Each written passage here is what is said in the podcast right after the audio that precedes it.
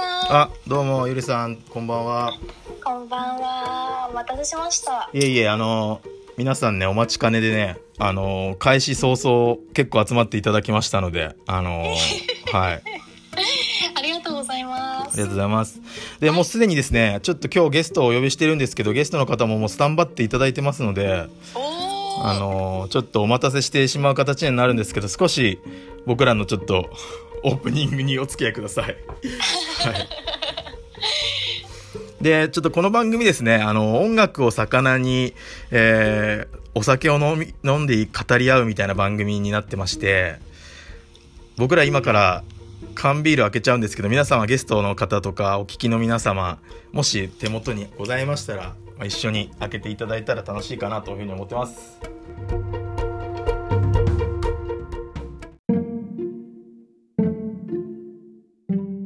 もういきなりちょっと開けていいですかね？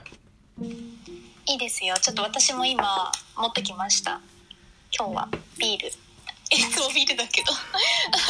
僕もそうですね今日も札幌の黒ラベル持ってきてますよ、はおお。嬉しいです。私も今日は札幌なんですけど、ちょっと先週札幌、あの私地元が札幌なんですけど、札幌に書いてたので、札幌クラシックという北海道にしか売ってないビールをい、レアなやつです今日はそうですそうです。こっちでは東京では売ってないあんまり見かけないですよねきっと。うん。多分なんか物産展とかじゃないとなんかないと思うんですけどはい、はい。買ってきました。札幌クラシックです。じゃあそれをおのおの今から開けてですね楽しんでいきましょうよろしくお願いします。じゃあ始めます。お願いします。はーい。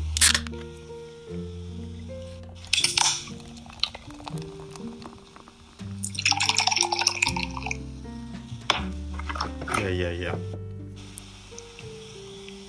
ただきます。いただきます。乾杯。乾杯。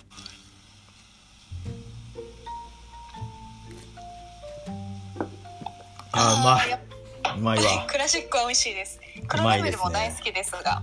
はい。いやー1週間頑張ってきたこの甲斐がありましたね。甲斐がありました。なんか黒ラベルで思い出したんですけど黒ラベルとあのシラップはい。いるじゃないですか、はい。シラップ。はい。シラップが今コラボしていろんなキャンペーンをやってるみたいで、はい。札幌黒ラベルと。うんうんうんちょっときちょっと気になってました。最近最近最近。なんかあれかもしれないですね。ウェブの広告なのかなんかでやってたかもしれないです。確かに。そう。何のキャンペーンか忘れちゃったんですけど確かキャンペーンやってたはずっていうのを今思い出しました。チェックしましょう。それも音楽絡みですので。はい。はい。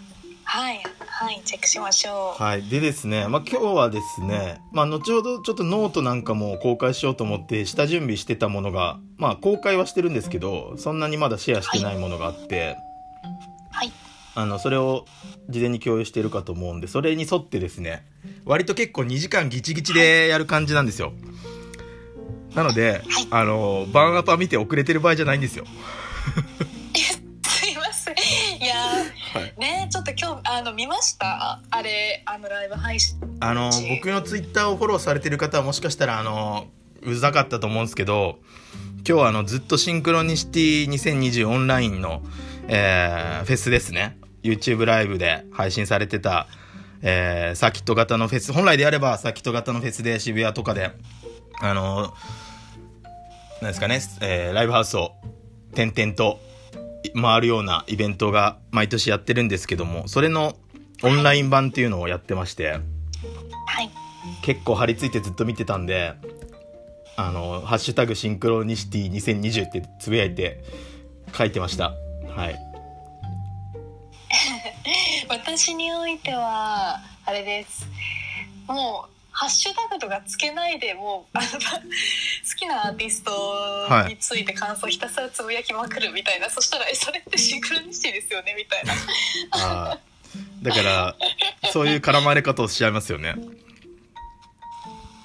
いやいやいや。しかも今、えー、と一番最後が、えー、とワンダーパートだったんですけど、うん。私ワンダーパートがすごい好きで、はい。ワンダーパートの出身地にさいあの今年引っ越してきたぐらいバンダーパーが好きなんですけど。なるほどね。はい。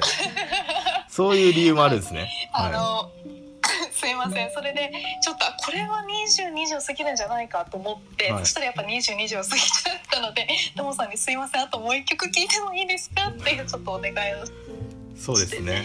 遅れてきました。すいませんでした。はい、ちょっとね、あの、僕らだけのものじゃないんですよ、もう。この番組は、リスナーがついてるんですよ。22時から待機してたんですよ、皆さん。すいません、本当に。はい。いや、いやすいません。で、まあ、そうですね、改めて、はい、始めていきたいと思うんですけども、はい。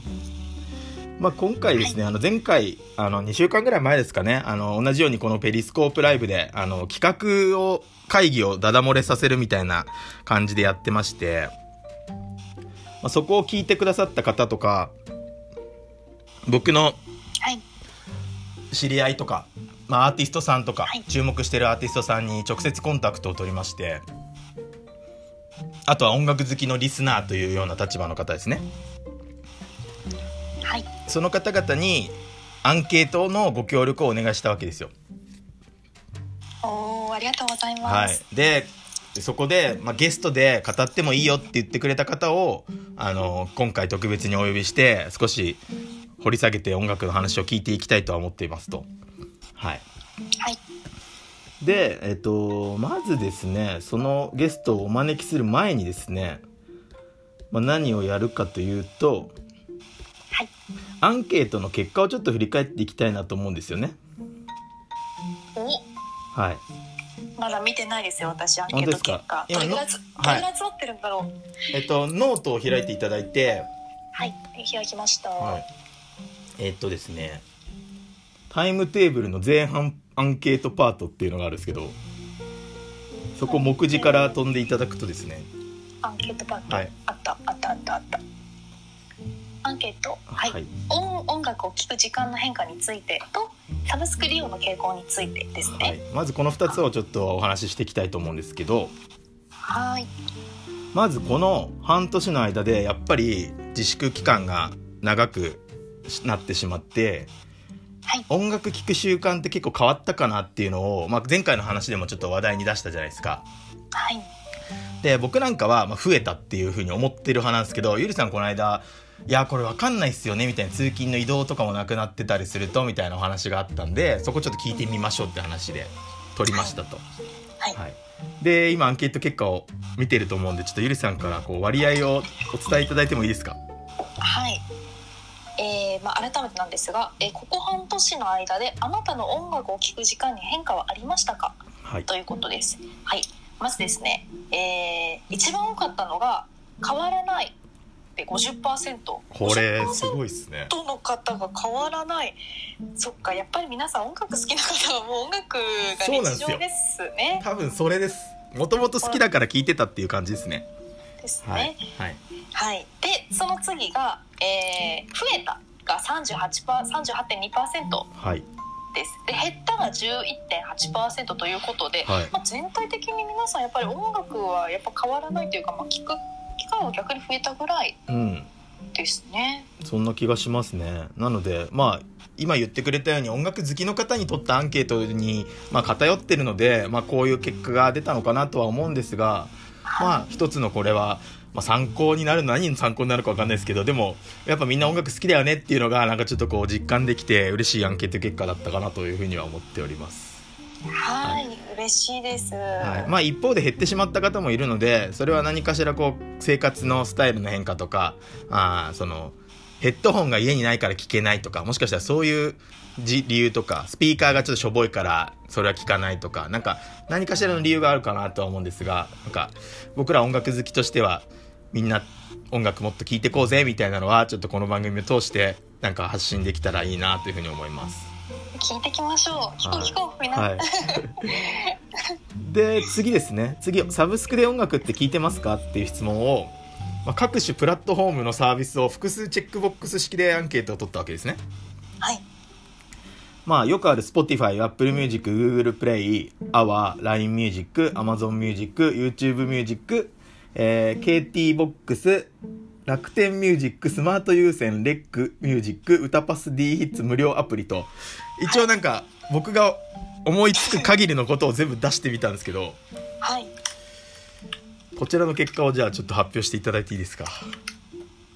はい、えー、じゃあ改めて質問なんですが、はい、えー、サブスクで音楽を聴いていますか？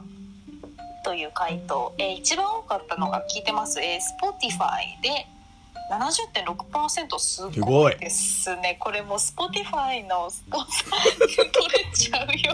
これ Spotify スポンサーつけた方がいいんじゃないの？これ。70%すごいですね。でちなみに、えー、2番が Apple Music で、うん、えー、44.1%、はい Apple だけで、まあ、配信しているアーティストさんとかも多分いらっしゃるので、うん、まあ、そういう点で私の Apple Music いいなっていう時もあったんですがそうですね、まあ、私も Spotify が多いですかね、はい、なんで、割と併用の方もいましたよ。その Spotify とアップル両方にチェック入れてる方もいましたね。あやっぱ音楽好きの方は割とその2つが一番多いですかね、はい、でそれ以外でいくとで Amazon Music が17.6%で、はい。うん、YouTube Music が8.8%ということで、うん、ね Amazon とか YouTube Music そうっすね。結構まあコアですけどでもまあ皆さん聞きますよね、うん、やっぱりアマゾンでこうアマゾンプレミアムみたいな方に入ってるともうそれで聞いちゃおうって方もいるみたいですね。あとそのスマートスピーカーのアレクサみたいなやつでこうあのかけてみたいなやつで聞けるみたいなのも浸透具合で言ったらちょっとまだまだかもしれないですけどそういう形で聞かれてるのも見受けられるかなと。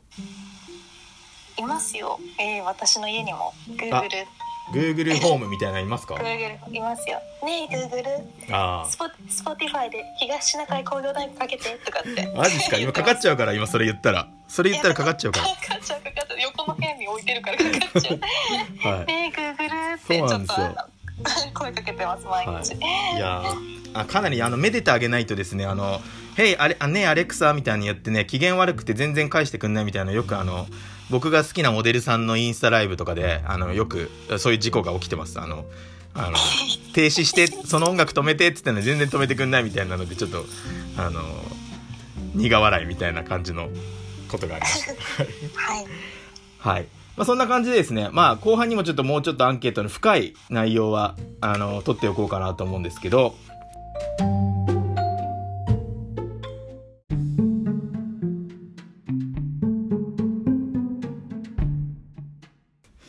で今ご紹介したいところがですね次はですねコメントパートなんですけど。はい。えーまあ、今まで僕のラジオに出てくれた方とか、まあ、前回の放送で紹介した、まあ、今先ほど Google に問いかけた東シナ海工業大学と、えー、それ以外のあの豪華面々のですねあのコメントを頂いてますのでそちらをちょっとご紹介、まずちょっとさせていただきたいと思います。はい、はい。でまずはその一番最初浜内タルボさんって方が僕の知り合いでいまして、はい。えっと、この音楽番組のまあ前身というか初期版にゲストで出ていただいた方なんですよ。へえはい、本当だ1月のゲスト？はい。1月にですねがっつり僕とタルボさん、まあ、浜内タルボさんで、えーまあ、5曲ずつ持ち寄りその音楽について話をするっていうのをやってまして。でそれを2回やったんで計20曲ですね。5曲5曲のあの前半後半みたいにやったんでそういうちょっと回をまだあの対面で収録ができた頃なんですけど、あの新宿の某喫茶店とかカラオケボックスとかに入って収録してました。はい。で、その時の、えー、方からコメントがいただいてまして、ちょっとコメントを読んでいただいても大丈夫ですか？大丈夫です。はい。じゃあ読み上げます。はい。えー、こんばんは。えー、以前ご一緒させていただいた浜内太郎です。えー、2020年上半期まさに激動でしたね。まさかこんなことになるとは。えー、進歩を積極的に追ってはいなかったのですが一人の愛好家としてこの激動の時代に生み出される音を今この時に聴き続けていきたいなと思うようになりました音楽を共有するという素敵な番組ぜひぜひ続けていってください今回も時間合わせ残念でしたがまたの機会によろしくお願いしますとのことですいやありがたいですねこの1回出ていただいてしつこくまた何回もあのー、お呼びしてあのお声かけさせていただいてそこで反応してくださるっていうのはもう本当にありがたい限りでしつこくあの連絡を取っていきますので太郎さんよろしくお願いしますまた今後ともはい。よろしくお願いします。ありがとうございます。はい。でですね、次がシナコですよ。シナコ。もうすでに先ほど私シナコあの東シナ海工業大学さんの名前出しちゃったんですけどシナコさんシナコはですね、実はですね、コメントをいただいてるんですよ。音源で。音源で、はい。なので今からちょっと再生しますので、これ、後ほどポッドキャストの時はちゃんと音声ファイルで綺麗に挿入、挿入するので、この、ここ、この部、こっから先の部分はちょっとカットしますけど、えー、再生しますね。はいシナコのメッセージをお聞きください。えーラジスク音楽特番をご覧の皆さん、こんばんは。東シナ海工業大学です。えー私たちは、えー大学の時に結成した4人組のおバンドで、えー現在都内で活動しております。で今回、えーっと、初のオリジナル曲となる The Most Beautiful Experience という曲をリリースさせていただきました。えー、初めてですね。はい、この曲はですね、えー、とバンドのベースう担当の早川が、えー、と作曲と作詞を担当してくれたということになっていますけれども、おどうですか、今回初めて曲を作ってみて。えーそうですね。この曲は、もともと何回か曲は作ってたんですけど、まあ、こういうちょっと状況になって、まあ、改めてちょっと作ってみようというので作り始めたんだよね。うんで、なんで、こう、イメージとしても、この、まあ、こういった状況を、まあ、直接は言わないにしろ、ちょっとまあ、含ませたような曲を作ろうっていう形で、まあ、作詞、作曲を、と私の方でしてみました。で、まあ、実際にこう、すべて、レコーディングからミュージックビデオの撮影まで、まあ、みんなそれぞれ在宅でやって、まあ、最終的にこう合わせて作ったっていう感じで、まあ、面白い試みだったかなって思うんだけど、まあ実際、こう、すべて在宅でやって、どうだ？えっと、それこそミキシングは全部僕が担当したりして、みんなが送ってくる音源をこう一つにまとめてみたいな作業は、もうみんなの録音環境もあんま良くなかったこともあって、結構ノイズ取ったりが大変だったりはしたあわけですけど、逆に初めてレコーディングっていうのが誰もエンジニアとかいない自宅でやってみて、どうですか、サルタとかギターの録音大変だったんじゃないですか？そうですね。まあ、あの、レック自体もまあ初めてということもありながら、あのこういうリモートの環境でやらなきゃいけないっていうところで、まあ、機材もね、なかなか整ってないっていうところもあって、なかなか大変なところありましたけども、まあ、その大変な状況をま乗り越えてこの曲が完成したということで、えーこういう過酷な状況も、えー世界もま明るくなっていければなということで、この曲を作っていただければいいですね。壮大な。えっと、MV もおこの曲は YouTube でえ公開させてもらってるんですけど、そっちはもう、おまあ、映像自体はあそれぞれで録画したものの、お全部合わせて編集する作業は、あこれも早川がやってくれたという感じで、これも在宅ベースでしたが、何かやってみて面白かったこと、辛かったことなどなどあれば。そうだね。ミュージックビデオも、なんでこう、在宅をこう前提に、それぞれがこう、家で弾いてみたの動画を撮ってるようなイメージで、で、それぞれ集まって繋がっていくみたいなストーリーにしたかったんだよね。あとは逆に自然の映像とか、まあ街の映像とかも合わせて、この在宅と少しこう、コントラストをつけながらミュージックビデオを作ってみました。で、逆にドラムとか家に機材がない中で撮影とか大変だったと思うけど、山田はどうだった？あーまあやっぱりだいぶ貧乏くさい映像にはなってるかなと思ってるんですけど、ドラムだけ。ね。まあその2ヶ月間の、まあ、忌々しい自粛期間っていうのを忘れないっていう、まあ怨念のこもったいい MV になってるんじゃないかなと思いますね。うん。いいっますがねまがしいビデオができたということで。はい、それでは、えーっと、この後、ラジオで流していただけるということだと思いますので、えー皆さん、ぜひ聞いてみてください。どうぞ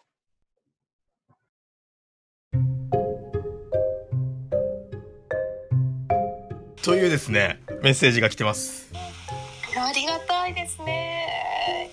あの、ありがとうございます。はい、どうぞって言ったんですけど、曲はちょっと後で差し込んどくから、しなこ、よろしく。ここあのラジオだったら音楽流れるとこそうラジオだったらここで、ちゃんちゃんちゃんちゃんちゃんちゃんってなりますから、それは、はい。はいいやでもあのなんてかかったかお聞きの皆さんみたいなとこすっごくあのいいよかったですこれ多分何回かやり直してますね、彼ら。あの、何テイク目かは知らないですけど、じゃあの、割とこう、遠隔で4人バンドメンバー、ズームかなんかで撮ったって言ってたんで、ちょっといろいろ、あのー、凝ってやられてたみたいですごい助かりました。ありがとうございます。なんかすごい、あの、もうここだけで番組が、ショート番組完結してんじゃないかぐらいの、こう、回しっぷりで、素敵でした。ね、はい。いや、素晴らしいです。ありがとうございました。はい、ありがとうございます。はい。でですね、まあ、この方、リモートバンドなんて、まあ、リモートで曲作りをしたっていうところもあったんで、それを記事に、ノートの記事にまとめられたりもしてて、その、ニューノーマル時代のバンド活動っていうノートの記事があったりするので、ちょっとこの前回も僕ら言いましたけど、リモートでバンドをやろうよ、みたいな話で盛り上がったんですが、そこをちょっとこの、まあ、このベースのね、担当してるベースの早川さんのノートを、ちょっと参考にしながら、今後、そちらのプロジェクトもやっていきたいなというふうに思っております。はい、楽しみです。はい。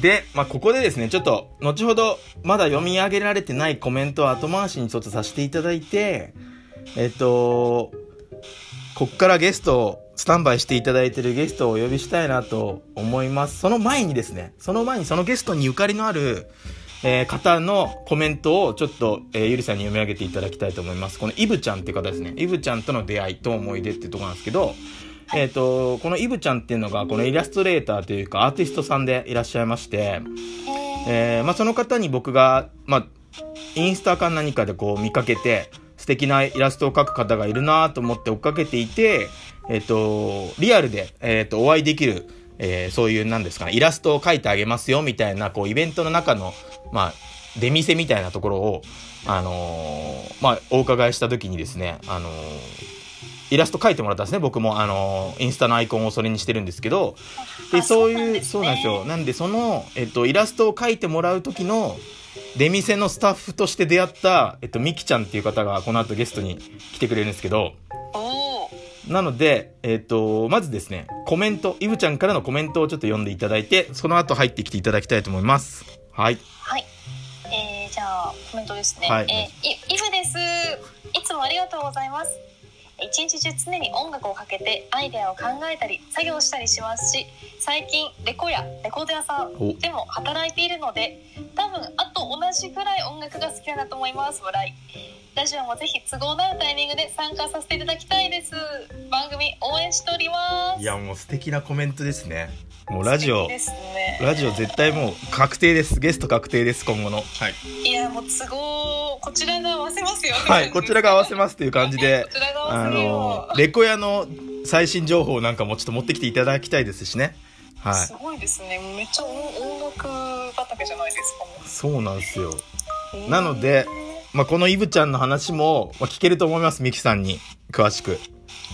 いやしかもイラストこれ、皆さんちょっとこれ、トモさんのね、インスタグラムとか、ちょっとこのノート見てほしいんですけど、すごい可愛い。はい、トモさんってこんな可愛かったかなというぐらい。いや、可愛いでしょ。もっと可愛いよ。いやいや、うん、はい。はい。なので、ちょっとこれを踏まえてですね、ミキさん呼び、お呼びしたいと思います。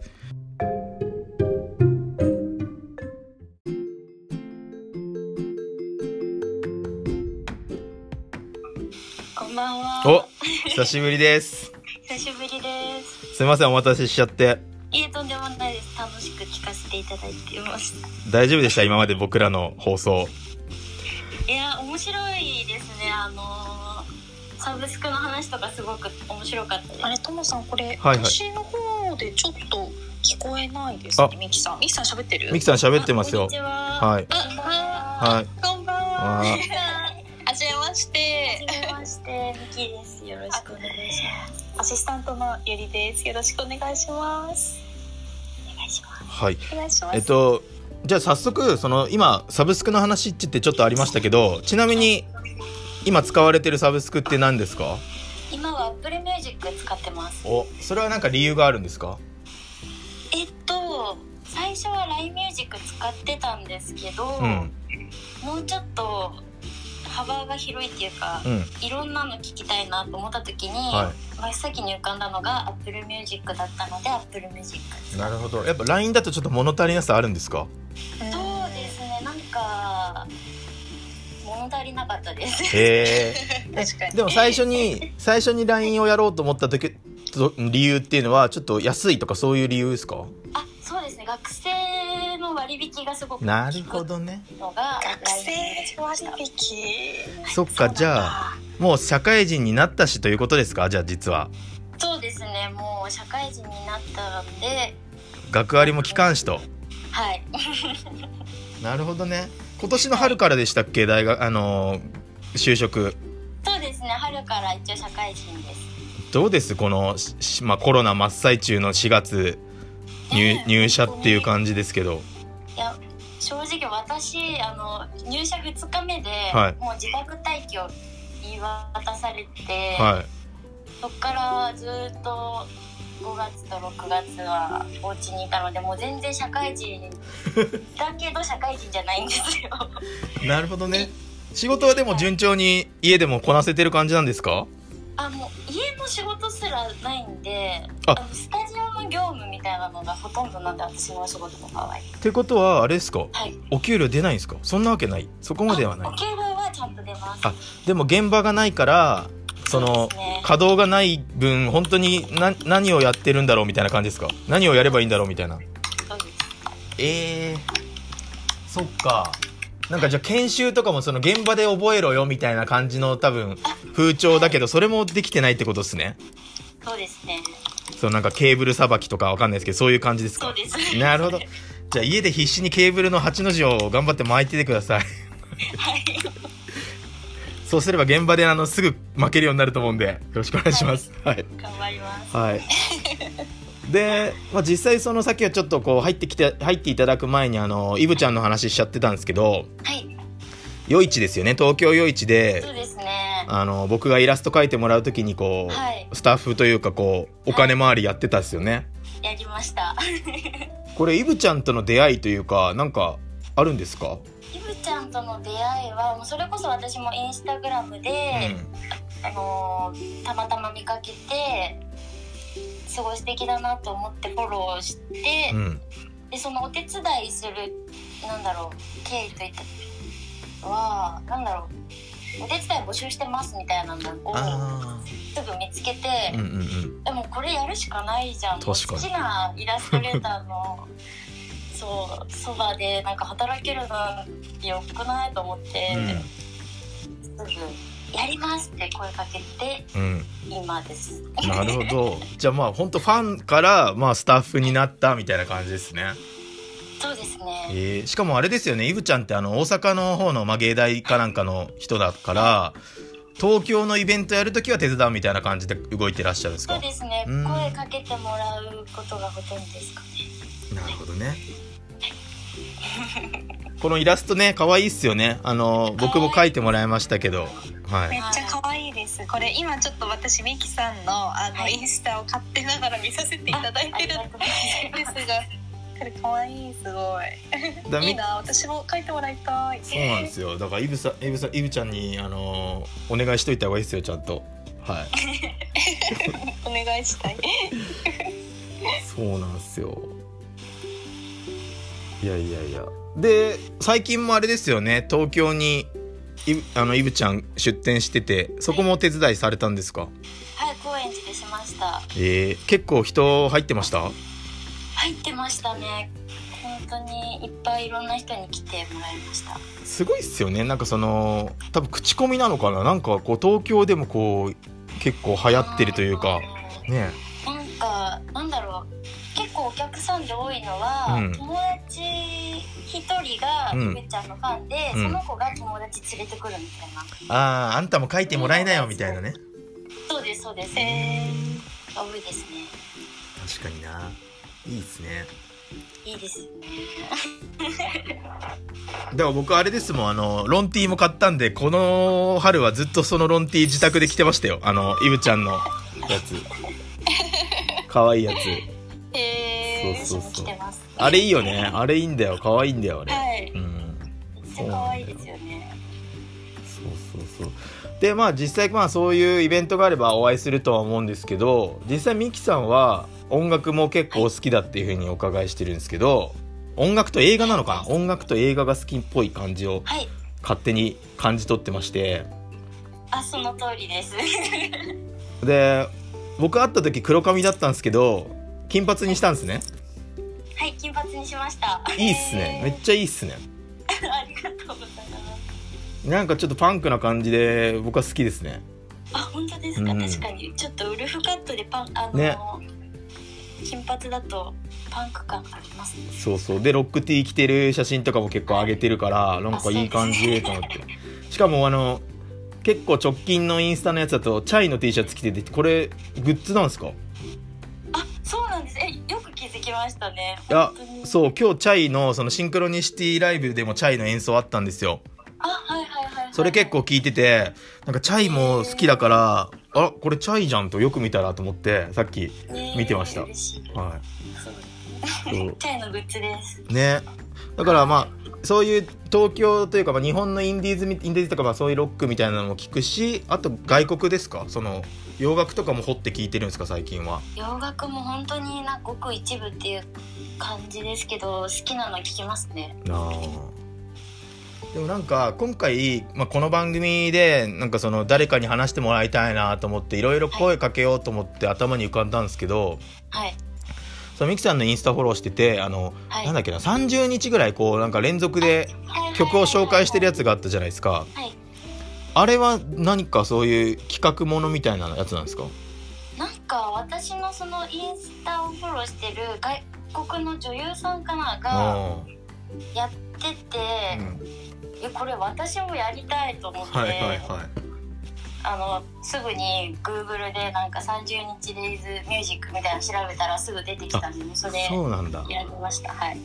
そうだから毎日のようにこういろんな洋楽だったり日本のロックの曲を、まあ、紹介というかこうねインスタの機能でストーリーズで何十秒か聴けるやつをシェアされてたからいやこれはもうラジスクでがっつり語ってもらいたいなみたいなのがあって。しいです。まあ、なので、まあ、今日はね、ちょっとあの、上半期を振り返るってちょっと盛りだくさんでやっていく予定なので、はい、ちょっと改めてそれは別で、あの、はい、掘ってお、あの、お話聞こう時間は取っていきたいなとは思うんですけど、はい。はい。で、ごめんなさい、時間がね、ちょっとあっという間なので、ちょっと、はい、今日持ってきてくれたこの一番聴いてた曲なのかな？まあ最近推してる曲なのかあれですけど、紹介していただいていいですか？はい。えっとオアシスの「ドントルック」あもうこれ言えないんですよ自分。ドントルックバックインアンガーじゃないですか。あそうですね。かんないですけど。すいません。あでもあれ結構有名なやつですよね。あの聞いたら絶対わかるやつ、ね、はいね。有名だと思います。これを持ってきてくれた理由っていうのは何なんですか？これはいや本当に今日の企画のあれと一緒でなんだろう上半期一番聞きましたね。えやっぱこれはサブスクで聞いたんですか？その CD だったりレコードだったりいろいろ媒体はあると思うんですけど。あサブスクで聞きました。サブスクでね、はい、えー、なんかサブスクで聞いてるとこう洋楽とかにもまあ簡単にアクセスできるじゃないですか。ちょっと昔のやつというか、名盤みたいな。でそれをたくさん聞いてるとなんかまた違う当時の音楽に出会ったりしません確かにそうですね。なんかオアシスからまた違うバンドに行ったりとかなんかそういう派生があったりしますよね、はい、確かに。確かに。いいですね。でもこれどういう時に聞きます？なんか散歩してる時とか家でなんかどんな時ですか？一番上がる時これを聞いて。これを聞いたなん結構夕方とか一日が終わりそうな時に聞くことが多いですね、うん確かになんかちょっとエンディング感あるもんね。映画のエンディングとかで使ってたから。なんかなんそうそうそう。ちょっとね僕も詳しくこれ何のやつで使われてたかまで調べてないんだけどなんか確かに映画のエンディング感はあるかも。夕方とか日が落ちてくとかにはぴったりですね。そうですね、はい、チルチルってわけじゃないけどなんか、うん、夕日見ながらみたいな。なるほどね。そういう聞き方なんですね。はい。なるほどなるほど。じゃあ割と外に出て、まあ、iPod とかで iPod とかこうイヤホンで聞いたりとかもしますか？うん。なるほど。実際でもこういうロックとかそういうなんか好きになってくるとレコードとかに手出したりはまだしてないですか？どうですか？レコードは好きです。お。全然買います。プレイヤーもあるんですか？家にあります。えー、いいっすね。寝室にあるんでほう。寝る前とかにちょっと聞くみたいな。いやめっちゃかっこいいじゃん。ちょっとローファイな音で聞いて心地よく眠るみたいな。そうですねやばいいい生活してますね。まあでもこう音楽も好きで、まあ、仕事も就職先もそういう音楽関係というか、まあ、スタジオ関係というか、はい、そういうところに就職されたっていうのはなんか今後やりたいことっていうのはなんか明確にあるんですか？うんいやそんな明確には決まってなくてまあでもなんだろう将来はもっと海外とかでスタジオ、うん、海外のスタジオを、うんなんだろう使ってみたいみたいなそういうちょっとぼんやりした感じのはあります。あなんか仕事を具体的にもし聞けるようだったら、はい、なんかそのどういう役割なんですか？そのスタジオの仕事っていうかそのバンドに帯同していくようななんかそういうお仕事ですか？どういう感じなんですか？今のお仕事は、はいバンド音楽というよりは、はい、映像の音のお仕事なんですね。なるほどね。はいはいそうそう。じゃあ音を収録するためにエンジニアの組織みたいなとこなんですかね？はいそうですね。じゃあまあなんかそっか映画とかゲームとか、はい、なんかそういう感じなのかな？はい、じゃあなんか僕のすごい浅い知識で言うとあの波の音とかを小豆とざるでやるみたいなああいうやつですね。でもその通りです。本当そういうこともやりますね。それでなるほどね。じゃあなんかこう。僕らもなんかこう音声配信みたいなのにちょっと注目してなんかいろいろこう、可能性を広げていきたいなと思ってるんで、はい、やってみたいちょっとなんかこうラジオドラマみたいにやる時のちょっとこう SE みたいな効果音もつけつけるのやってもらいたいですね。はい、やりたいです。えー、お願いします。ぜひぜひ。はい。まあなんでね、こういうふうにちょっとこう関係者を巻き込んでこういろいろとその道のプロとかにご協力いただきながらちょっとこの番組成長させていきたいと思ってるので、ちょっと今後もまたよろしくお願いします。はい。よろしくお願いします。すいません。はい。短い時間だったんですけど、ちょっとまたゆっくりおしゃべりしましょう。はい。はい。はい。ちょっと最後になんか言い残したことがあれば、ちょっとこのリスナーにメッセージをください。ジ、はい、まあ、音楽一人の音楽好きとしてコメントいただければ。えー、UK ロック最高ぐらいですかね。いいっすねいいっすね。最高のコメント。イエーイ。イエーイ。じゃあ今回ゲスト一発目ミキさんでした。ありがとうございました。ありがとうございました。ありがとうございました。よろしければまた聞いていってください。はい。じゃあ失礼します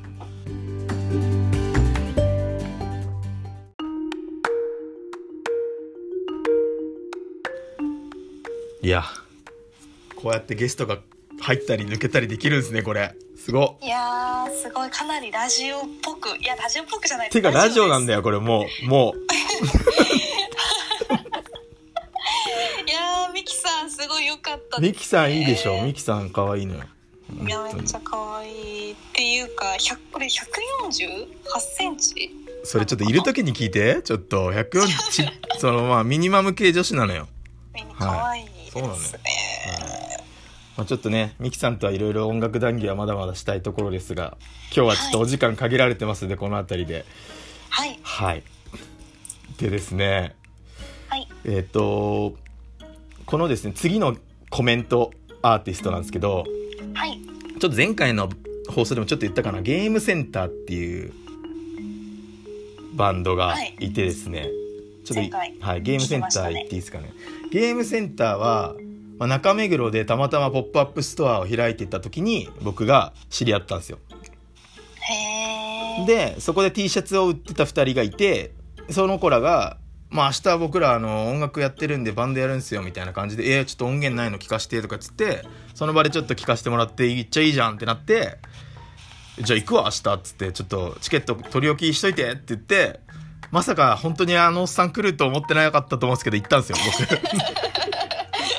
いいお客さんじゃないですかね、はい、でそれでねもう本当虜になりましてこのバンドいいなってことで、まあ、金沢当時金沢在住バンドみたいな感じだったのでなかなかこう石川県を拠点にやってたので会えなかったんですけどえっと、本当はリリースパーティーみたいなのも3月頃にはこう、レコ発みたいなのが計画されていたんですが、それも本当弾丸で1泊とかで1人で乗り込もうかなって思ってたぐらいもう好きになってしまって、それで、でもやっぱりコロナになっちゃったんで、やっぱ、イベント自体は開催気をつけてされたらしいんですけど、まあ、行けなかったんですよね。はい。で、新たにこうリリースされたその楽曲がありまして、それが、えっと、フォローラインかな？いい読み方合ってるかな？フォローラインだと思うんだけど、この曲がですね、また、そうですね、フォローライン。後ほどまたね、シェアしたいなと思うんですけど、このバンドが、まあ、2ピースなんですよ。まあ、ボーカルとギターと作曲家みたいな。なので、あのドラムはヘルプというか、まあ、ほぼ、ほぼほぼメンバーだと思うんですけど、まあ一応、ゲームセンターは2人名義なんですね。で、サポートで、えー、入ってるドラムの方がいて、その方が、まあ、こうたくんって言うんですけど、こうたくんが、えっと、タイプオブパーソンっていうブランドやってるんです、アパレルの。で、なんか、はい。なんで、そのアパレルショップの T シャツを持ってきてたのが、2人で東京に来てたって感じなんですね。えー、すごいいい、はい、そう。そう。でギターの子もギターの子でトラックメーカーをやってたりラッパーもやってたりって多彩なんですよ。楽曲もバンドの曲も作れるしギターも弾くし、まあ、T シャツもオリジナルのなんかそのまた彼は彼で別なラインをやっててなんかねすごいもう魅力をもう一気に浴びてしまってもう大好きになっちゃったんですけど、へえでそこに関連してくるのがまたイブちゃんなんですよ。そのタイプオブパーソンはイブちゃんとコラボしてたりとか結構その同世代彼らの世代でやっぱりこう才能ある同士引き寄せられて、こうじゃあコラボしようよみたいな感じでなんかねポップアップショップ大阪でやったりとかいや東京、東京でやってよっていうか東京で場所作るからやってよみたいな感じであの以前ちょっと口説いたりもしてたんですけどなかなかねあのイベントもできなくなっちゃったんでちょっとそこは見送りになってしまって。まあ、いつかね、そのバンドも呼びたいし、そのショップ、まあ、T シャツ屋も呼びたいし、みたいな、ちょっとよ妄想は膨らむんですけど、あの、東京でのイベント誘致はちょっと僕に任してくれみたいな感じで、ちょっと風呂敷広げちゃってるんでね、ちょっとこの、ラジスクを大きくして、イベントもできるくらいの、規模にしていきたいなっていうちょっと意気込みではありますね。彼らのためにというか彼らをもっと知ってほしいっていう思いで。はい。なのでそのえっ、ー、と、今言ったゲームセンターのギターと、えー、作曲をやってる、道丸くんからコメントが来てるんで、ちょっとそちらを読んでいただいてもいいですか？はい。えー、こんにちは、道丸です。ゲームセンターというバンドでギターと、えー、コンポーザーをやっています。えー、ホットスープという名義でビートメイク、ミッチという名義でラップもしてます。皆さんとどこかでお会いできる日が来るのを楽しみにしています。いや、本当に優等生コメントくれたよね。優等生コメントえホットスープという名義でビートメイクミッチという名義でラップもしている。いろいろやられている、えっと、そうなんですよ。自分でトラックも打ち込んでそこにラップも載せてるんですよ彼は。へえなんでまあフリースタイルとかはできるのかちょっと分かんないですけどまあねあのー、そっちの音源も結構かっこいいのが多分ネットで探せばあるんでぜひぜひチェックしてみていただきたいなっていうのはちょっと今後ありますねはい、またバンドとはまた全然違ったその本当にヒップホップみたいなことをやってるんでまあいろいろ多分詳しく音楽聴かれてるんだなっていうのがありますね。はい。はい。はい。なので、まあ、ちょっとイブちゃんとの絡みもあったんでちょっと先にゲームセンター紹介しました。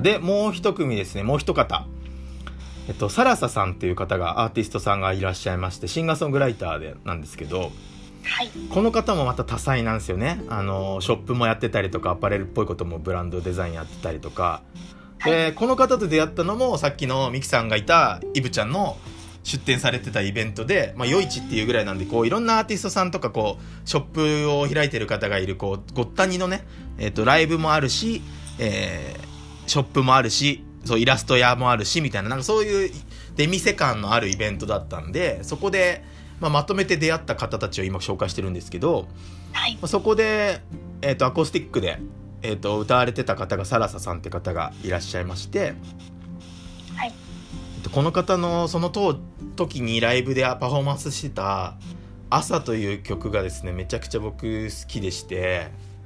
はい。でまだあの音源になってないんですよ朝あ音源になってないんだ。はい。なんでちょっと今後あのファースト EP がリリースされるってことなんでちょっとそちらはですねそこを待っていただきたいなというふうに思っております。はい、はい、でですねサラサさんにもお願いしてですねコメントいただいてます。お。ちょっと今から流しますんで聞いていただいてもよろしいですか？はいお願いします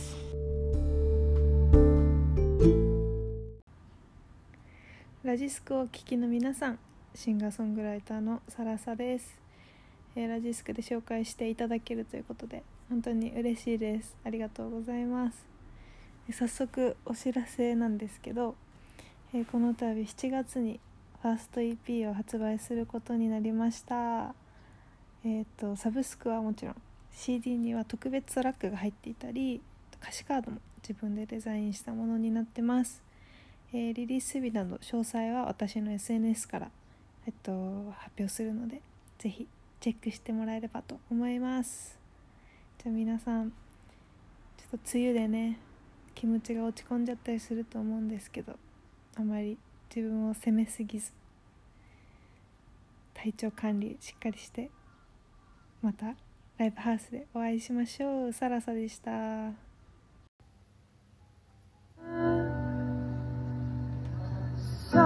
color. From little heat to such an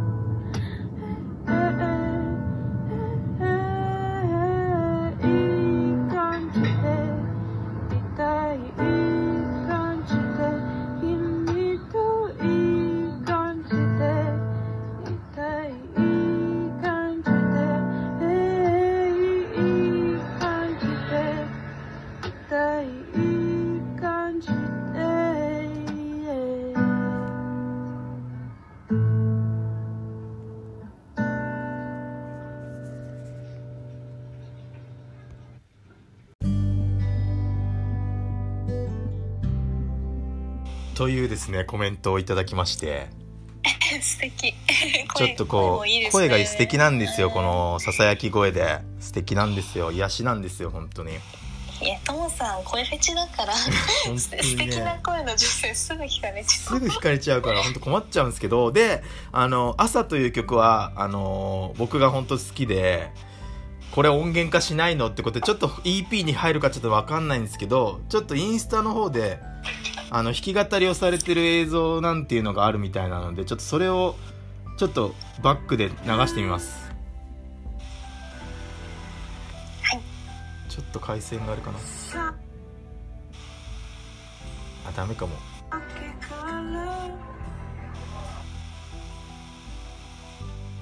ちょっとうまく再生できないかも。ごめんなさい。あのサラサさんのインスタをねチェックしてほしいですね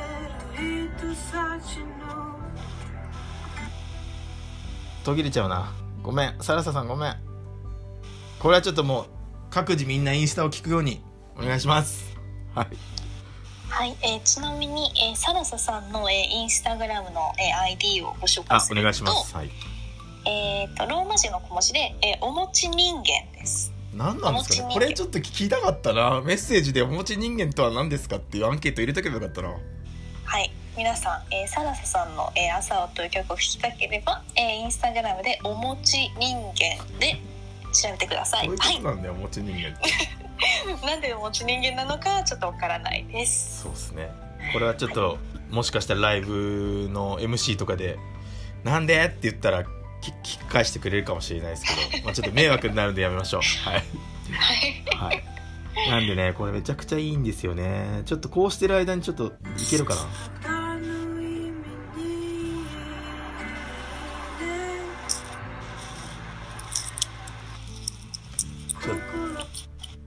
ちょっとねあれですわ。一番いいとこを聞かせたいんですけどダメでした。ごめんなさい段取り悪くて。いやー、これはちょっと後でチェック必要ですね。まあそのファースト EP を待ち望むしかないですねこれは。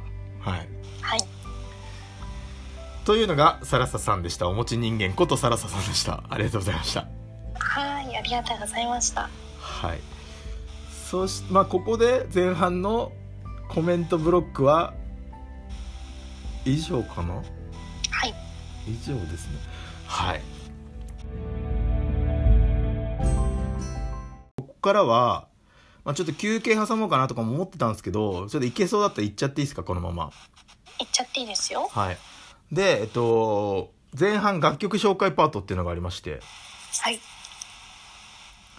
これはですね僕がラジオトークってアプリでもちょっとラジオ配信みたいなことを一一部やってるんですけどはい、そこの、そのユーザーコミュニティみたいなのがですね、ラジオ配信をしてる方々が集うスラックのチャンネルがあるんですけど、その中で、まあ、こういうことを僕ラジオで音楽を紹介する番組やろうと思うんだけど、ラジオトークで配信してる中で、人の中で音楽興味ある人いますかみたいなのを撮りました。はい。そしたら、あの、僕の音楽を聴いてくれっていうちょっとこう、名乗り出てきた人がいるので、ちょっとその方の YouTube であの、公開されてるオリジナル音源をご紹介したいと思います。はい。はい。えっと、投稿者のお名前は、いろはにハノンさんですね。ハノンは、はい、えっと、波に音ですね。ハノン。はい。いろはにハノンさん。そう。いろはにハノンさんのちょっと70メートルから見えたものっていう作詞作曲ハノンさんのちょっと曲をちょっと一部お聴きいただければと思います。いけるかな？これもね、はい、ネットが。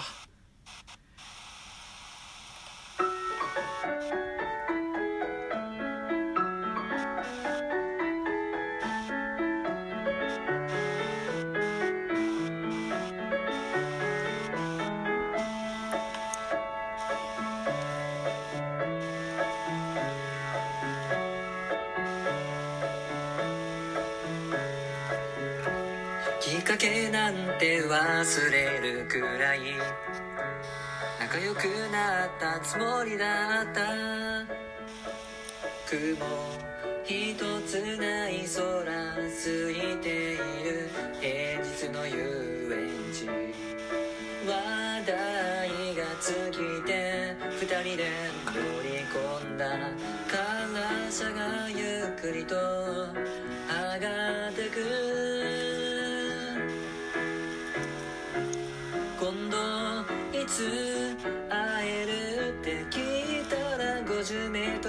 込んで60メートルよそ見して70メートルも会えないと言われたまだわからないとあやふやなまま帰りたかったのにちょっとワンコーラスにさせていただきます。ここは申し訳ないです。もうこれフルコーラスで聞きたい方は、いろはにハノンで YouTube で検索していただけたらいいんですが、いかがでしたか？今聞いていただいて、ゆりさん。え、これっていろはにハノンさんが自分で弾いて歌ってるということおそらくピアノで弾き語りをしつつ多分自分の歌声で合わせてらっしゃると思うんでちょっとね化けますよこの方きっと。今ちょっとまだねまだちょっと未完成っていう勝手なすごい上からで言うあれですけどあのちょっと字余りみたいなのもいい味が出てると思うんですよね。あの歌詞の入れ方が。なんかこれうまくアレンジしてやったらめっちゃ良くなるんじゃないかなって。まあ今でも素敵ですけど、なんかより良くなりそうな予感を今感じててご紹介させていただきました。切ない歌詞と。なんかそういうコンセプトらしいんですね。切ないストーリーを紡ぐ、えー、シンガーソングライターみたいな、なんかそういう感じらしいです。はい。はい。なんか SSW という、はいえーと、ニックネームというか、はい、ミドルミドルネームがついてるみたいで、うん、えー、SSW、えー、ソーシャルサットラブストーリーライター、えー、つまり、えー、日本語にすると、はい、社会派失恋ライターさんだそうです。なるほどね。ソーシャルサットラブストーリーライターだからちょっとだから切ない曲をぶち込んでくるわけですよ こういうふうになんかこうありがちなねありがちなっつったらあれだけど観覧車のデートの模様みたいな、なんかそういうシチュエーションを決めてやるんですかね、はい、ちょっとこう、詳しくは今度聞いてみたいなと思うんですが。はい。はい、ロハに反応はい。で、コメントも届いてます。コメントもちょっと読んでいただいていいですか？はい。えラジスクミュージックワークスお聞きの皆さんこんばんはいろはにハノンです70メートルから見えたものはえ観覧車を舞台にした失恋ソングですえこれは SNS で見つけたえ？実話をもとに作りましたへえ 切ない青春ソングを中心に作詞作曲をしております。ぜひ一度 YouTube をご覧いただけたら嬉しいです。よろしくお願いします。Google または YouTube で「いろはにハノン、えー、波に音でハノン」ですね、うん、と検索お願いします。そうです。いやいいっすね。いいですね。SNS で見つけた実話をもとに作っタフィクション？ノンフィクフィクション？じゃ誰かがそういう投稿してたのかな？じゃあそのなんか失恋しちゃった私みたいななんかそのいつ会える？って聞いたけど、はぐらかされちゃったみたいなことをこういう書いてた人がいるんですかね？はい、えー、ちょっとこれ曲作ってくれなら私書きますよこういう実話じゃない。話ストーリー ストーリーを書いてくれるんですか？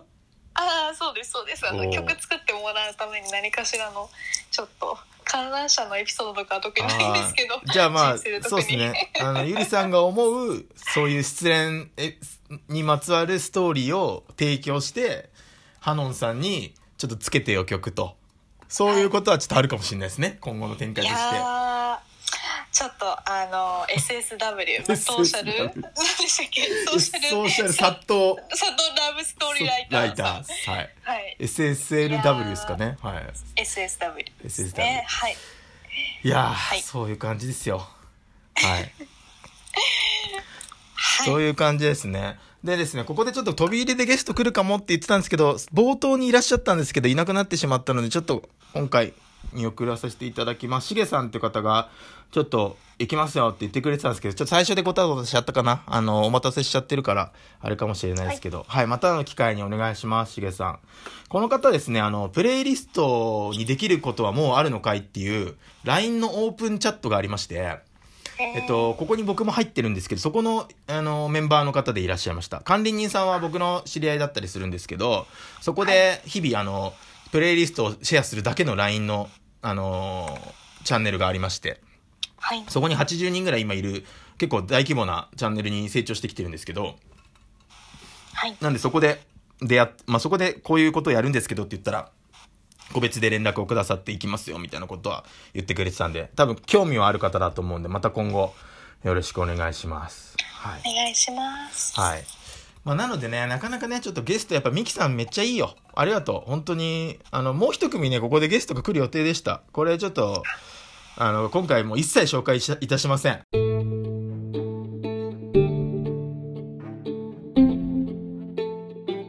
なので、ちょっとここからはゆっくり僕らで、あのー、まあ、巻きでやってきたんで、ちょっとゆっくりやりましょうかね。はい。はいちょっとあの 巻きでっていうかあの私も一本開けました僕も一本開いちゃってんすよもう、はい、開いちゃって私ちょっと、はい、あのいつもはもう少しあの優しいお酒を飲んでるんですけど今日ちょっと普通にあの大好きなクラシックを飲んでて 普通に酔っ払ってます。まずいじゃないですかそれ。前回だって2時間ぐらいで350をゆっくり開ける感じだったんですけどもう1時間でいっちゃいましたか？あもう開けちゃいました。もうカラカラです。じゃあ2本 ,2 本目ですか？日本多いですね。どうしよう今日大丈夫かなって感じですね。ちょっともうだいぶ酔ってきました。はい。じゃあもうあのコメントを読むのはできないかもしれないってことですねいやあのコメント読めます、はい、コメント読めるんですがちょっといつもよりもちょっとハイテンションな感じで読むかもしれませんが。じゃあ、はい、そんなほろ酔いのゆりさんにサプライズシークレットコメントが届いてますのでこちらをちょっと聞いていただいてよろしいですかね？何ですかそれ？いきます。はいラジスクミュージックワックスをお聴きの皆さん、えー、こんばんは。パーソナリティのともさんゆりさんはじめまして夜な夜なウィークエンダーズボーカルの磯野くんです、えー、我々は東京で活動するつまみになるグッドミュージックを奏でる4人組のシティポップバンドでございます。え？ー、もともとですね我々全員とメロコアとかパンク系のバンドで活動してたメンバーがこうなんやかんやあって今シティポップをやっているっていうこうなんじゃそのエピソードはっていうかなる方もいらっしゃるかもしれないんですけどなんかそんな感じのバンドでございます、えー、そんな僕たちはですね、えー、6月3日にセカンド EP「街を泳いで」という作品をリリースいたしました。えー、今作は「ある日の休日」というのをコンセプトに1枚の CD にいろいろな休日の風景を描いた、えー、そんな作品になっております、えー、まあ、先ほども言った通りですねあのつまみになるグッドミュージックをテーマに活動しておりますのでこうお家でねお酒飲むあの当てにも、えもちろん良いですし、まあ、そろそろね外で飲むお酒が美味しい季節にもなってきてますのであの、まあ、密を避けつつですけど、まあ、肉を焼きながらでもキャンプしながらでもドライブしながらでも、まあ、いろんなシーンでねぜひ楽しんでいただけたら嬉しいなと思っております。サブスクでももちろん聞けますし CD 買っていただくとあの特典版もついてきますのでぜひチェックしていただけたらと思います、えー、そんな僕たちに興味を持ってくださった方いらっしゃいましたらぜひあの Twitter も Instagram もやっておりますので、えー、フォローしていただけたら嬉しいです、えー、では最後に我々のそのセカンド EP「街を泳いで」から1曲聴いていただきましょう。夜な夜なウィークエンダーズで「遊泳」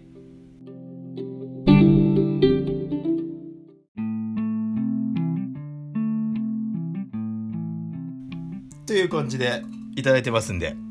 嘘でしょ、はい、さんこれなんで？なんで？ちょっとなんでですか？え僕らいやカツオえ磯野くんですよ。え？磯野くんからのリアルコメントいただきましたよやって。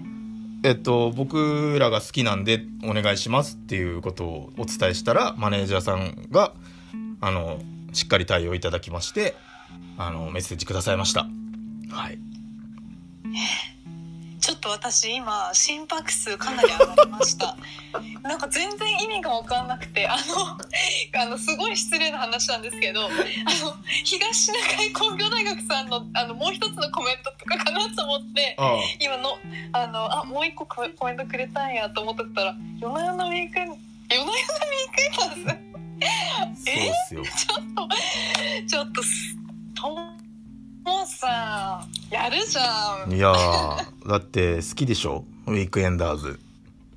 大好きです。え今日だってあのー、夜な夜なウィークエンダーズさんの生配信聞いて、うん、しかも、えーと、先日においては JWAVE のあの生配信があったんですけどそれを聞きたいがためにラジコの、えー、プレミアム会員になり、はいまあ課金してますよね。あのチケットとかも本当はねあの買いたいんですけど今は。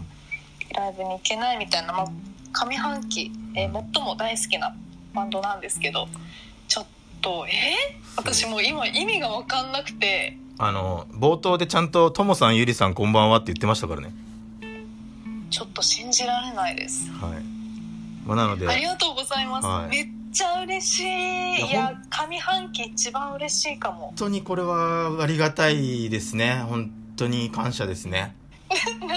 なぜコメントくれたんだろう？え？まああのまあ、他にも僕アーティストさんにお願いはしたんですよ、はい、あの、はいはい、バカなふりして。バカなふりして DM 送ったんですよ。はい。ウィークエ夜な夜なウィークエンダーズは違います。そこが。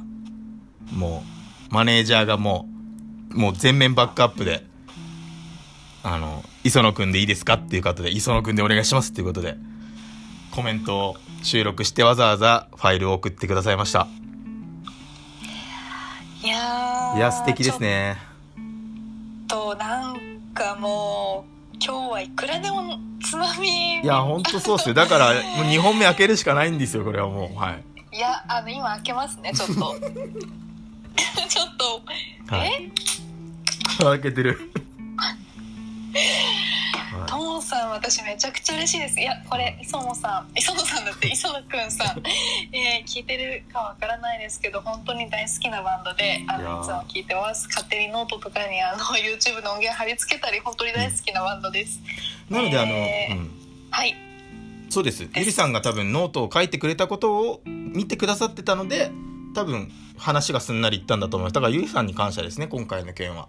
僕一人の力じゃ多分そのメッセージをいただくまでこう信用信憑性というか信用がないと思うんででもゆりさんがノートを書いてそこに貼られてたっていうのをマネージャーさんの方も知っていらっしゃったので僕たちの番組なんですけどっていうことで、えっと、お願いしたところあのもうできればじゃあ協力しますっていうことで言ってくださったんであのゆりさんのノートがバズっているおかげです。はいあいやめっちゃ嬉しいです本当にありがとうございますまあ、まだまだ番組は続くんでね、ちょっとその興奮冷めやらぬ状態で、多分何も入ってこないかもしれないですけど、この後。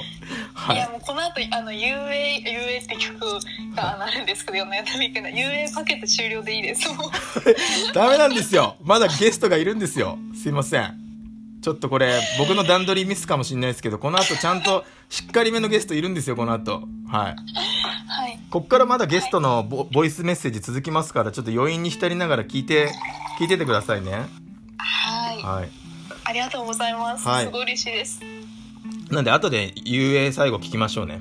はい。はい。ラジスクミュージックワークスをお聴きの皆さん、えー、こんばんは。パーソナリティのともさんゆりさんはじめまして。 YONA YONA WEEKENDERS ボーカルの磯野くんです、えー、我々は東京で活動するつまみになるグッドミュージックを奏でる4人組のシティポップバンドでございます。もともとですね我々全員とメロコアとかパンク系のバンドで活動してたメンバーがこうなんやかんやあって今シティポップをやっているっていうこうなんじゃそのエピソードはっていうかなる方もいらっしゃるかもしれないんですけどなんかそんな感じのバンドでございます、えー、そんな僕たちはですね、えー、6月3日にセカンド EP「街を泳いで」という作品をリリースいたしました。え、今作は「ある日の休日」というのをコンセプトに1枚の CD にいろいろな休日の風景を描いた、えー、そんな作品になっております、えーまあ、先ほども言った通りですねあのつまみになるグッドミュージックをテーマに活動しておりますのでこうお家でねお酒飲むあの当てにも、えー、もちろん良いですし、まあ、そろそろね外で飲むお酒が美味しい季節にもなってきてますのであの、まあ、密を避けつつですけど、まあ、肉を焼きながらでもキャンプしながらでも、ドライブしながらでも、まあ、いろんなシーンでね、ぜひ楽しんでいただけたら嬉しいのと思っております。サブスクでももちろん聞けますし、CD 買っていただくとあの特典版もついてきますので、ぜひチェックしていただけたらと思います。えー、そんな僕たちに興味を持ってくださった方いらっしゃいましたら、ぜひ、あの、Twitter も Instagram もやっておりますので、えー、フォローしていただけたら嬉しいです。えー、では最後に我々のそのセカンド EP、街を泳いでから1曲聴いていただきましょう。夜な夜なウィークエンダーズで UA。you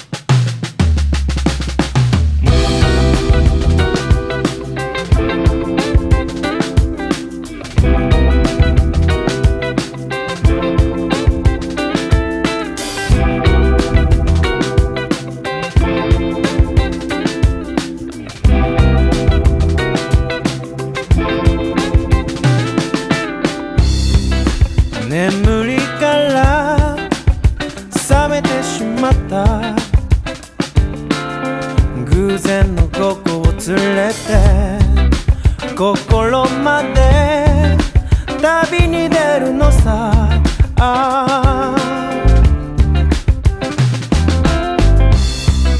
昨日まで貯めた憂鬱は今朝ゴミに出したばっか。その先で手招きをして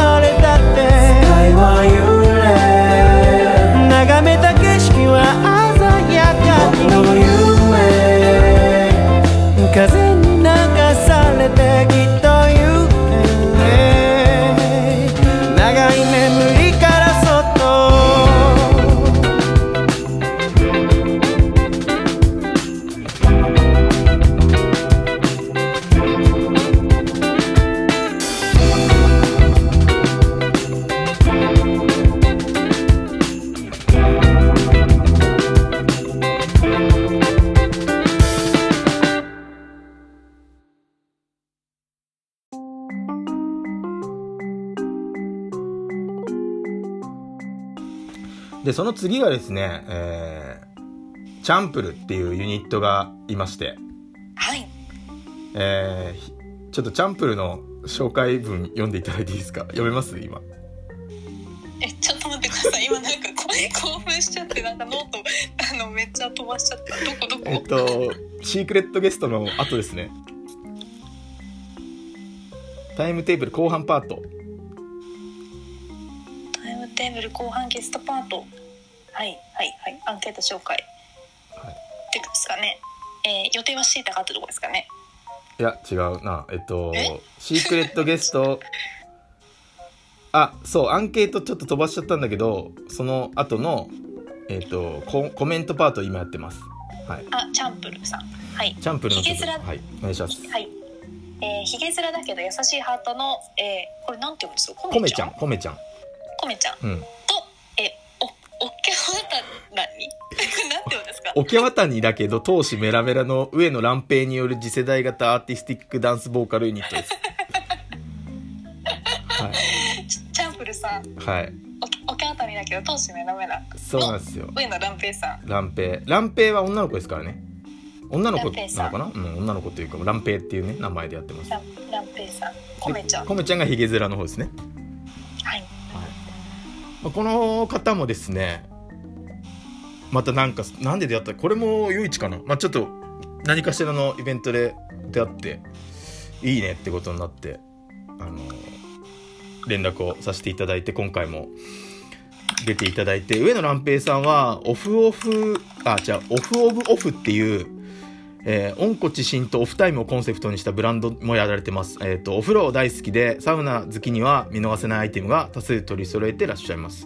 まあ、T シャツ屋さんみたいな感じで、お風呂、お風呂アートみたいなのやってるのかな？なんかそういう、ちょっとおしゃれな、素敵な T シャツを売ってたりする方なんですけど、えめっちゃ可愛いです。今ちょっとあのネットショップ見てますけど、うん、すごいです。全部ソールドアウト。お湯ステッカー以外全部ソールドアウトですよ。そうなんですよ。もう人気なんですよ人気。大人気でめっちゃ可愛い。えー、で、えっと、彼女は彼女でなんかこう歌ったりとかも踊ったりとかもしてて、はい、えー、まあそれもあったんでそのさっきのサラサさんとも親交が彼女はありましてえっと、サラサさんが歌って、そこにダン、まあちょっとコンテンポラリーダンスじゃないけど、あの、あれですね、あのやべえ、ど忘れしちゃった。えー、カンパネラみたいな、水曜日のカンパネラみたいな、あのこうちょっとこう、ダンスチックなことをやってたりするので、あの、はい、それを合わせた即興、即興なのかな？ちょっとこう、パフォーマンスみたいなのもどっかでやられてたりとか、まあ、そういうのも見,、見に行ったりとかこうしてて、素敵だなっていうので、繋がってる方ですね。なので、その方が、まあ、満を持してなのか、ちょっとこう、コメちゃんをっていうパートナーを従えてですね、あの、今はちょっとバラエティ動画中心なんですけど、YouTube で頑張ってあげてまして、まあ、今後、きっと何かしら音源がリリースされると思うんですけど、彼女らにもコメントをいただいてますので、そちらをお聞きいただきましょう。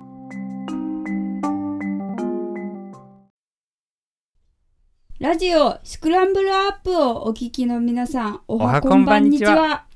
プルプルプルプルプルプルプルチャンプルのランペイとカメちゃんです。私たち、ランペイとコメちゃんで2人合わせてチャンプルって言います。チャンプルは次世代型アーティスティックダンスボーカルユニットだよ。はい。現在は毎週月曜日に YouTube チャンネルにてバラエティ動画を、えーお送りしたり、はい楽曲を制作したり、はい踊り狂ったり、はいいえーいろいろなアート活動をしたり、はいえーしております。チャンプルのコンセプトは違うまま混ざり合う。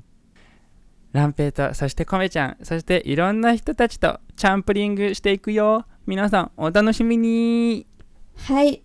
現在、今のところは、ゴーヤチャンプルがライバルなので、ゴーチャン、ゴーチャンプル、チャンプルって調べたときに、ゴーヤチャンプルより私たちチャンプルが先に出てくるかどうかのせめぎ合いですね。はい強いです。今後、いろんな、いろんなことに挑戦して、えーいろんなお姿を見せていければなと思います。はい。ぜひ、ご期待やご関心のほどよろしくお願いいたします。よろしくお願いします。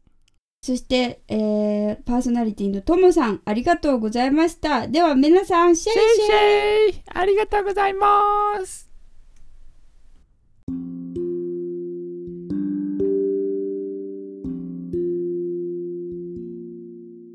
ライバルはチャンプル、ゴーヤチャンプルだそうです。はい。いやめちゃくちゃあの声が二人ともあの可愛らしいのとそして面白いおきゃわたになんでね。うん。おきゃわたに おきゃわたにはい。まあ、こういう感じでコメントいただいてますね。ちょっと今後の活躍が楽しみだなとはいいう感じですかね。まあ、YouTube も結構2人でこう今みたいなやり取りをあの中心にゲームやったりとかなんか面白いことをやってるみたいなので注目ですね。はい。はいそしてそしてグローバルシャイですね。はいグローバルシャイグローバルシャイはですねあの僕が前回も言ったおすすめのバンドに入れたかな？あのグローバルシャイっていうのはいいなっていうのをねこう思ってましてこれ何がいいかってあのデレンのスパソニだっけな？デレンのスパソニっていう本来であればサマーソニックだったと思うんですけど今年はスーパーソニックっていう名前でやる幕張の夏フェスみたいなのがありまして、まあ、そこでですねえーそのアーティストがこう自分を出せと次戦で応募するタイプのオーディション枠がありましてそこで、えっと、このグローバルシャイっていうバンドが今げ絶賛エントリーして残ってるのかな？確か残ってて。いやー、はい。すごい。そうなんですよ。で僕もこれを見てその音源も聴けるので聞いてもうハマって結構聞き込んでるアーティストさんにちょっとバカなふりしてまた連絡をしたところ快くあのメッセージもいただきましたのでちょっとメッセージを再生したいと思いますラジスクミュージックワークスをお聞きの皆さん、こんばんは。グローバルシャイです。イエーイよろしくお願いします。えっと、グローバルシャイはボーカルナミチエが東京芸術大学在学中に集めた7人組のバンドです。ボーカルのナミチエ、アイドルのキャサリン。ドラムの佐野幹人。ベースの時代主優ギターの根本俊介。キーボードの涌井沙羅。イラストレーションの全陽寺あゆ。この7人で活動しています。よろしくお願いします。イエーイ。赤ちゃんがいる赤ちゃん。赤ちゃんはいません赤ちゃんはいません。はい、実は我々、はい。えー3ヶ月連続シングルリリースをしておりましてそうそうはいえー、と5月が「チルが先」うん6月が「黒人ラップ」はい。はい、を配信しております。いやー。そうなんですよ。黒人ラップはその私がバンドで作ろうっていうきっかけになった曲でその初期メンバーから必ずライブでやっていた曲でしたね、でやっぱそこその曲で集まってくれたことでそのみんなでこの強いコンセプトをやっていこうっていう思いを重ねながら3ヶ月リリースのの2曲目として指定しました。指定したよね。指定はい。やっぱ指定する。よねなんかする。指定する。よね指定しがちで、指定しそう。です。思い出の曲ですね。はいそうです、ということでグローバルシャイよろしくお願いします。そしてこれからもバンドの曲聴いてくださいね。聞いてね聞いてね。バイバーイ。赤ちゃんんがいる。赤ちゃんはいない。赤ちゃんいないよ。うん。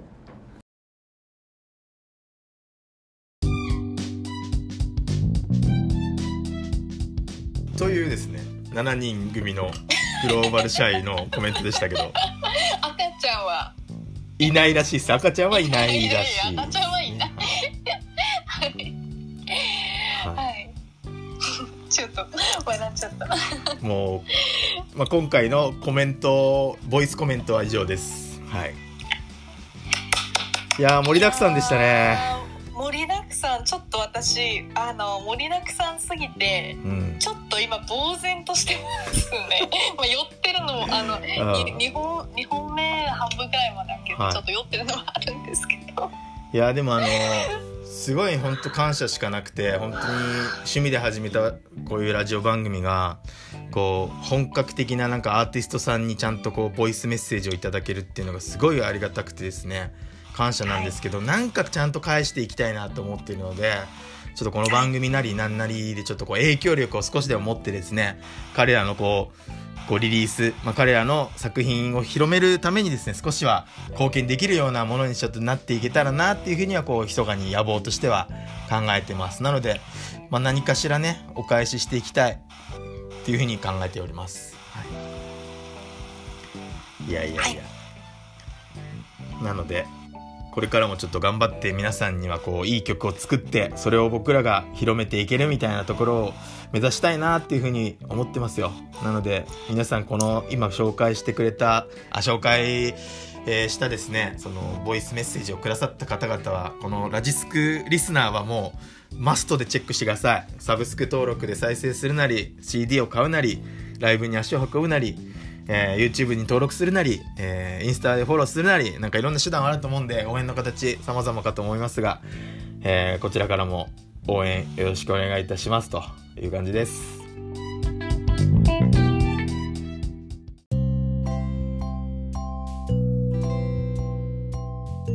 で、アンケートをちょっとすっ飛ばしてしまったので、ちょっとアンケートいきましょうか。はいはい。えー、ちょっと戻ってこれアンケートでもあれだな、これ僕が読んできますね。じゃあえっとこれ予定してたがコロナ自粛になったライブの公演があれば教えてくださいって。結構いっぱい来てるんですよね。あのーここにちょっと書ききれなかったんでちょっとアンケートのやつがあるので、アンケートのやつで、まあ、ピックアップですかね。全部読めないんで、ちょっと読んできますねまあ、やっぱりこれ話題になってシンクロニシティやりますよ。4月に本当は開催する予定だったシンクロニシティ行けなかったって言ってる方いたりとか、まあ東京事変のライブ行けるはずだったのにダメだったとか。あとは、まあ、ビッグマンマ好きな人ジャッキー・テープスユニソンスクエアガーデンザ、えーとかスパイシーソウルビバラロックフジロックも行けなくて残念ですとかまあそんなこんな15班ぐらいライブ中止になっちゃいましたって結構大好きな方ですねこの方も。あと福岡のサンセットライブとか。あとはこれちょっと変わったところで、えっと、バレエのバレエ団の公演っていうのも中止になっちゃって残念だったって言っちゃってる方がいたりとか、えーアルカラ、えー GANG PARADE 僕も大好きな GANG PARADE Avengers In Sci-Fi とか、えー Suchmos とミスチルの対バン行けなかったとかあー行きたかったとか、フジロックなどなどとかサンセットライブい糸島？これもさっきサンセットあったかな？あ同じですね。とか、えーあとはですね、えっと My Hair is Bad の埼玉スーパーアリーナ公演 RADWIMPS の東京ドーム、えーグリーンルームフジロックニューアコ DW ニコルズの公演とか、えー Tempalay、えー yonawo ワンマン King Gnu ワンマン LUCKY TAPES あ LUCKY TAPES 先ほどもありましたえーあとグローバルシャイの自主企画がなくなってしまいましたという本人からのあの残念なところと、 Green Day の来日公演、えー FIVE NEW OLD の渋谷クラブワン、えー渋谷ワンマン。グリーンデーこの方もグリーンデー、えーサマソニ京都大作戦。もう皆さんねライブの予定ぎっしり詰まってたみたいなんですけどこれだけ、まあ、これ以外もですけど皆さん行けないのがあってやっぱ残念がってました。はいはい。そして次がアフターコロナで音楽シーンに起こりそうな変化や期待すること。すでに取り組んでいる事例があれば教えてください。これちょっと難しいんじゃないの？って言ってたやつですね。まあ件数で言うとさすがにちょっと皆さんスキップしがちな内容ではあったんですけどもちょっといくつかピックアップすると皆さん答えてくれたはくれたんですけど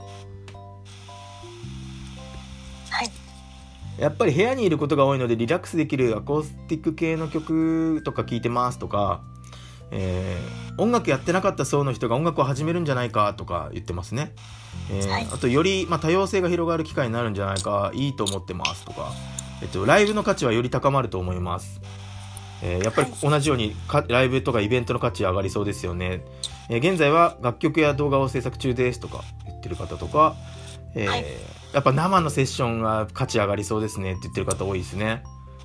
でその中でですね僕も結構好きで聞いてるチャン YouTube のチャンネルがあってそれを紹介してくださってる方がいまして、はいえー、そのライブっていうところをちょっとこう紹介してる YouTube で THEFIRSTTAKE っていうチャンネルがあるんですけど、まあ、これをご存知ですかって僕らに聞いてくれててでこれ何かっていうと僕も結構好きだから聞いてるから分かるんですけどあの一発撮りのアーティストの生歌を、まあ、動画で配信してるチャンネルなんですよね。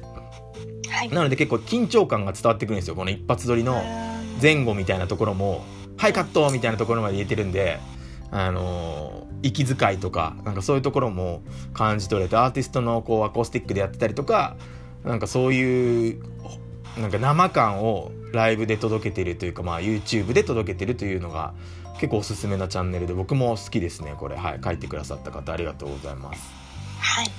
えー、あとやっぱライブのことですね。ライブ増えるよねとか、あライブ今後、まあ、催し増えていくといいよねっていうところを言ってくれたりとか、オンラインライブも増えるんじゃないですかって言ってくれたりとか、そうですね。はい。あとはまあ、ライブハウスのライブがどういうふうに変わっていくのかは、ちょっと僕も楽しみですみたいなことを書いてくれてる、私も楽しみですって言ってくれてる方がいたりとか、はい。まあ、あとはなんか結構長文で書いてくださった方やっぱなかなか、あのー、ライブめんどくさくてほとんど今まで足運ぶタイプじゃなかったです。実はみたいな。でもオンラインのライブを見たらそのまま見れるからべんなんか手軽に参加できていいですみたいな。ちょっと逆にポジティブな方もいますね。そういう感覚で。であとその子供が生まれちゃったのでライブにも参加しづらいからオンラインが増えてくれると嬉しいですと、えー、っていうのもいただいていますね。はいなんでそういうちょっとこうどっちも広げていけばいいじゃんみたいな今後新しく今回オンラインの可能性も築けたんだからあのそっちも広げていったらいいんじゃないみたいな意見もこうありましたと。はい、はいなんでそこに対してちゃんと収益を、あのまあ、無料無料っていうのもいいと思うんですけど、えー、収益をちゃんと出せるように、あの構造を作ったりするのがいいんじゃないでしょうかみたいなことを結構考えてくださってる長文でいただきました。はいいいですね。あとはですね、まあ、チャリティー CD を買ったりとか、なんかそんなことで貢献してますって言ってくれたりとか、えー、Apple Music みたいなところに音楽の提供の緩和があるんじゃないかっていう予測をしてくれてる方がいたりとか、まあ確かに、はい。まあ、現物 CD とか DVD みたいな現物のあり方が変わってくるんじゃないかサブスクは活性化されると思いますっていうことえー、あとは気になるアーティストの配信ライブは、まあ、可能な限り見るようにしてます。遠隔セッションも楽しんでますとか、なんかそんなね、感じですね。はい。はい、なんで、まあ、今後やっぱりインターネットとかそういうオンラインみたいなところもちゃんとうまくこう活用しつつ、生の重要性とか、やっぱり生ライブの価値みたいなところは皆さん感じ取ってるのかなっていうのは、このアンケート結果でいただいてます。で、最後にもう本当に心の叫びみたいにいただいてるんですけど、まあいろいろ難しいけどライブはまた復活してほしいです。みんなで叫びたいっていうのを頂いてます。はい、はい、そんな感じです。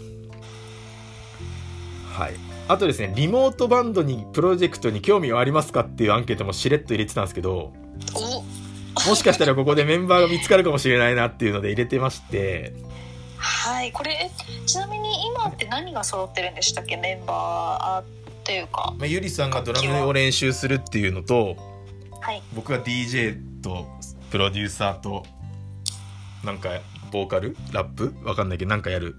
フロント、はい、フロントマンとして僕がいる。えっとベースをちょっとスカウト中だけどそれ以外は何も決まってないですね。はい。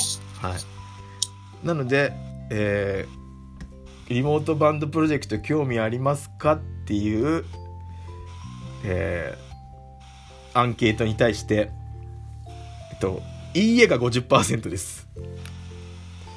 はい20%興味はあるけどちょっと難しいかもなっていうのが30%、まあ、なので20%の方はあのちょっと興味はあるよみたいな感じでいるみたいなのでちょっとこう こちらからまた追って連絡して 仲間を増やしていこうかなっていう感じですかね。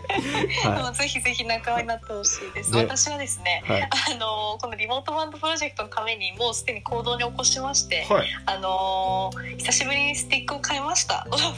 スティック買ったんですね。じゃあまあなんか雑誌とか置いて叩けるんですね。叩けますね。いやでもなんかドラムを買おうか迷っててちょっと。そんなに。と。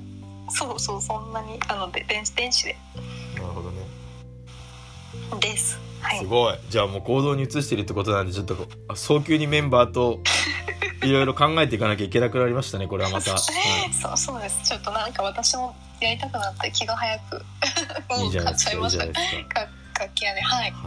まあ、なんでねこうおしゃれなね、まあ、今今風な音楽をちょっとやっていきたいなって思ってる次第なんですけどまああのリモートバンドという感じじゃなくてもこう強力なねチャンプルチームもいますししがシナコもいますし僕らにはこうついてる面々がいるのでこうアドバイスなんかもいただけたら嬉しいなっていうふうに思いますけど、はい、はい、そんな感じでアンケートを結構聞いてきたので、あの後ほどねちょっとまとめたものはあのノートとかにも貼り付けて上で、あのご紹介していければと思います。